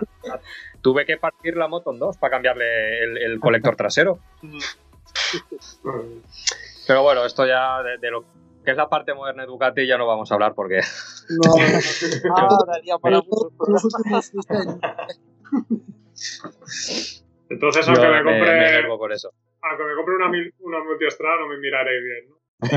Una multientrada, pero una 1000DS te tienes que comprar. Eh, tío, eh, la DS, eh, ya hemos hablado de esto. La pobrecita es difícil de ver. Ya, pero y, y- y esa lo que anda. y lo que anda. Ya. Yo la. La 9. No, la 7. ¿Cuál es? ¿La 749 es? Sí. La 749, la. La fea. Dilo, dilo. Tío, tío, me gusta esa moto. ¿Qué quieres que te diga? No, a, mí muy- es una moto- a mí no me desagrada, ¿eh? A mí no me desagrada con el monoposto puesto, no me eh, desagrada, la verdad. Pero bueno, me quedo con la que tengo. Me vas a joder, ¿verdad? Y tú también no te quedas con la mía. Que me quedo con la. Vaya novedad, va- vaya exclusiva, ¿sabes? Sí, sí. Pues bueno, chicos, eh, llevamos por ahí, sí, llevamos ya un ratito. Si queréis, no sé, algo más que contarnos, vamos cerrando. Estuvo, Eh, estuvo bien. Si no, en cualquier momento va a entrar mi mujer. tranquilo. La saludamos, no, no, no A pasa nada. comentar algo, sí, sí. ¿Qué, qué haces No, todavía aquí que- hablando, no? Mira, que el proyecto este Metal Corse da- daría para más, la verdad, porque es que tiene un, tenéis un curro ahí y un, y un mérito de, de- de- de cojones. Verdad. Cada vez que pasáis fotos por el grupo, yo es que me, me- me hago cruces, ¿eh? Yo Es que así no se desde, puede. desde aquí animo, animo a la gente a que entre tanto en la página web para que vean la, la TT1 y la Monster que tienen, que son bueno, para mí dos preciosidades, y a vuestras redes sociales también, para que vean las fotos que tenéis y todo eso. Que bueno, eh, si queréis comentaros cómo, cómo os podemos encontrar y dónde. Vale. Sí. En el Facebook es- eh, hay un grupo que se llama Metal Corse. Ahí viene, viene también el teléfono de mi hermano y el correo electrónico. Hmm. Y, y luego también tenemos presencia en Instagram, donde Ángel está haciendo ahí un gran trabajo, dando bueno, muchas fotos de, de proyectos. Y luego en la página web también aparecen eh, los datos de Jorge, para poder contactar con él. Y, y bueno, luego sí que tenemos presencia también a nivel de anuncios en eBay, Wallapop y en mil anuncios, pero bueno, también se podría contactar por ahí. Y, y vamos. no- La, la página es metalcoce.com, ¿no? Eso Sí. es. Sea, ahí podéis encontrar todas las joyas de, la- de las que hemos estado hablando. y en Facebook, igual, por Metal Corse también nos encontráis. En Facebook, ¿no? Sí, en Facebook. Y en Instagram, pues igual. Sí, Metalcoce. Tal cosa. Muy bien. Pues bueno, chicos. Pues nada, chicos, vamos Agradecemos recogiendo. mucho el haber participado con nosotros y haber contado, habernos Gracias. contado Metalcore desde dentro, que es mucho más de lo, de lo que se ve. Que Sí. la gente a lo mejor no. Claro, está acostumbrada a lo que son las producciones en cadena y, y esto es totalmente artesanal. Y pues eso, agradeceros mucho la participación y pondremos, pondremos fotitos y esperemos que nos mandéis también fotos para, para ver la evolución de esa DB1. Eso, Yo, muchas gracias a vosotros. come- comentar una cosita que ha, que ha dicho Alfonso, de que, por, lo- bueno, por lo, por lo que hemos estado comentando, Alfonso y Jorge son los que más se encargan de, de lo que es la producción, ¿vale? Por así decirlo. Pero el trabajo que, que ha comentado Alfonso que hace Carlos a la hora de, ¿no? Que es el, el trabajo que no se ve, podríamos decir, ¿no? Y es, es muy importante. Es, porque- es muy importante. que muchas veces es eso. Que dices, no, eh, vale, tú estás encargado de los chasis, montaje, carrocería, tal, pero claro, y, y conseguir todo, todo materiales y todo eso, que eso, nada. No, y, y- y muchos temas administrativos que, Sí, sí, Y, que son un montón de horas. claro. Sí. Y con la. Hacemos mucho, muchas horas de fabricación, pero el de ordenador y de, y de gestión y de hablar y con gente y tal, muchísimo, muchísimo, muchísimo. Y con la dificultad que hemos dicho antes, que vosotros estáis en Galicia y Jorge está en Albacete, has dicho, ¿no? Sí, eso Sí. la verdad es una pena. Está eso, aún un plus más de, de dificultad. pero la verdad es que Internet también ayuda mucho. Sí, sí, no, eso está claro. Total. Esto es además- eh, 20 años para atrás, pues ya sería muy Claro. co- coordinarse y todo. Se- Vamos, sería imposible. Pero bueno, hoy en día, gracias a Dios, a, a Internet, pues se pueden hacer es- este, este tipo de, de proyectos. Sí, sí. Pues bueno, chicos, eh, nada, Aitor, ¿dónde nos escuchan a nosotros? Pues nada, eh, eh, este capítulo lo van a poder escuchar en iBox, iTunes, no, perdón, iBox, Apple Podcast, que ahora recordemos que cambió de, de iTunes cambió a Apple- a Apple Podcast y en Spotify, ¿de acuerdo? Muy bien. ¿Y dónde nos pueden encontrar, Víctor? Pues lo pueden encontrar en, en Instagram, en Twitter y en Facebook. Si buscan Si Rompe Que Rompa, eh, Si Rompe Que Rompa ya está. Y Vale. luego en la página en sirompequerompa.wordpress.com. Y nada, de mi parte deciros que muchas gracias por la conversación y como os decía antes, enhorabuena y ánimo porque os lo merecéis. Me- Sí, ya está, os lo merecéis porque menudo currazo. Muchas gracias. Muchas gracias. Muchas gracias. Os tendremos al tanto de, de todo. Muy bien.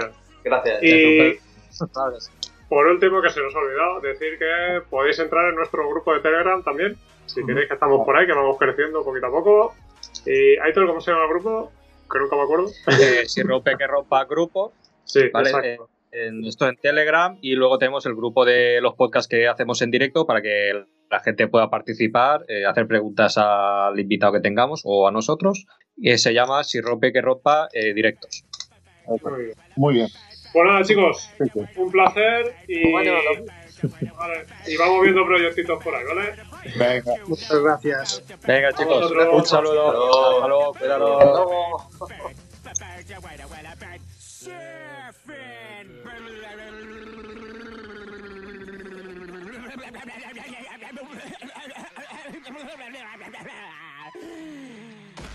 ba ba ba oh my mow mow ba ba oh my mow mow ba ba ba oh my mow mow ba ba oh my mow mow ba ba oh my mow mow ba ba oh my mow mow oh my mow mow ba ba oh my mow mow